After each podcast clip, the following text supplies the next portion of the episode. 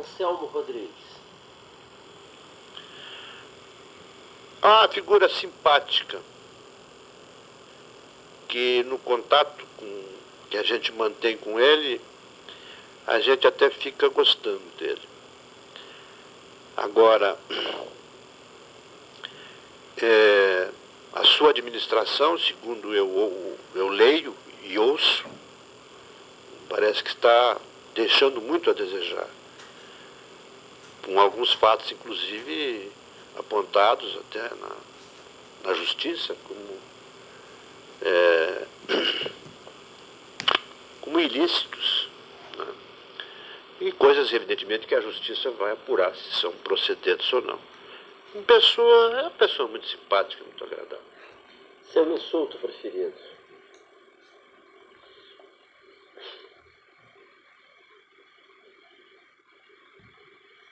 Eu não. Não tem.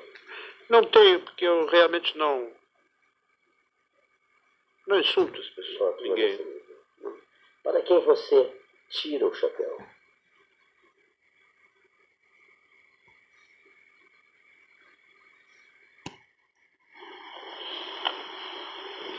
Eu tiro o chapéu para muita gente.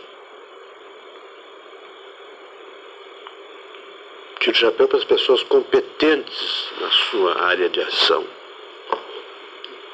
Para as pessoas criativas. Para as pessoas cultas.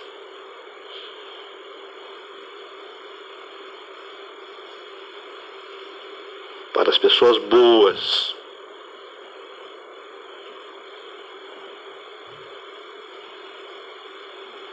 Para as pessoas educadas, que podem ser ricas ou pobres, brancas ou pretas, umbandistas ou católicos. Se pudesse, quais as três pessoas que faria desaparecer?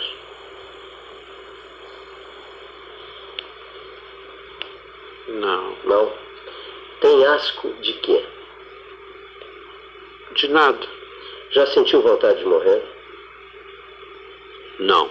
Se o senhor assumisse o governo do Estado por um dia, o que faria de especial? Olha, eu tenho a experiência de governo. Não fui, não sou, nem fui governador, mas vivo 24 horas por dia, com força de expressão, é bem verdade, dentro do gabinete do governador. E eu sei que num dia não se pode fazer nada. O melhor que se pode fazer num dia é não fazer nada. E a presidência da República por uma hora? Que ato? Bom, aí talvez. aí talvez eu. Aí talvez eu experimentasse fazer alguma arte. Uma arte no bom sentido, né? João Carlos Gastão. Uma figura extraordinária, das mais importantes é, vividas aqui na nossa cidade de Pelotas. Um homem que deixou muitos amigos e muitas saudades, que prestou grandes serviços a Pelotas e ao qual eu estive intimamente ligado. Fui seu companheiro, inclusive, concorrendo em 1968, ele como candidato a prefeito e eu como candidato a vice pelo MDB. Fomos os mais votados, só não, não ganhamos a prefeitura. Você vê que eu persigo essa prefeitura, né? 62 já lhe contei. Agora esse fato de 62 estava tudo certo, né? 68 também fomos os mais votados, o Gastal e eu. Mas na soma das legendas, a outra legenda nossa do MDB, que era Danton e Getúlio, fizeram só 9 mil votos, e somados com os nossos 19, Deu não deu. Ganhou o Francisco Lousada Alves da França, que fez 18, que ganhou do Ariel Alcântara, que também fez 18. Uma diferença de 300 votos. Edmar Fetter. Olha, eu tenho, apesar daquela, daquele, episódio. fato, daquele episódio que eu contei do, do seu Adolfo, eu tenho, não é pelo Edemar, eu tenho por toda a família Fetter um apreço um respeito muito grande. Pelo Edemar em particular, porque foi com quem eu mais convivi. Inclusive, quando ele foi vice-governador do estado, eu tive a oportunidade, apesar de ser seu adversário, de procurá-lo e perguntar a ele até se ele aceitava sugestões de adversários. Né?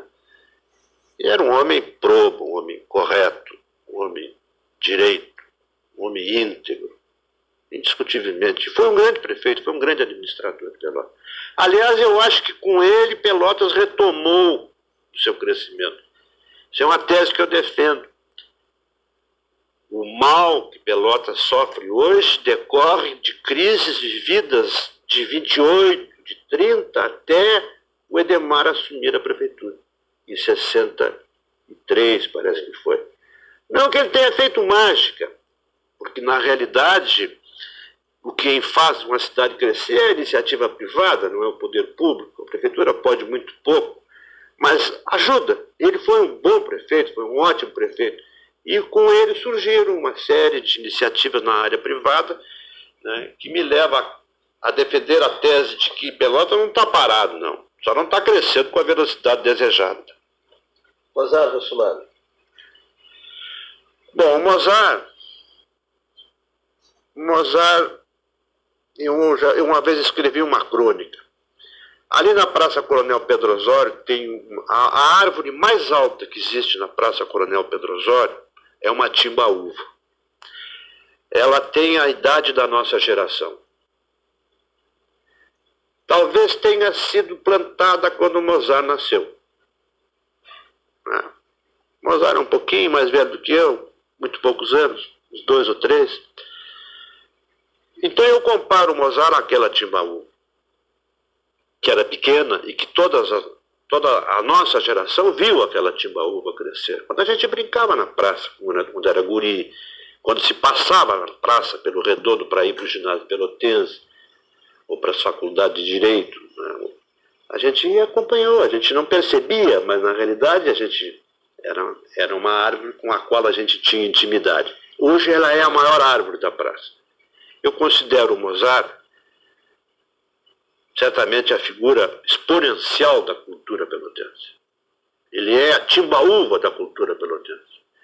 E uma coisa curiosa, ele tem viajado pelo mundo inteiro. Ele vive viajando. Mas ele sempre volta. Né? Ele é um homem agarrado à terra, às coisas da terra. Se você passar ali pela Timbaúva, passe. E tu vais verificar que a Timbaúva já está com as suas raízes por fora da terra.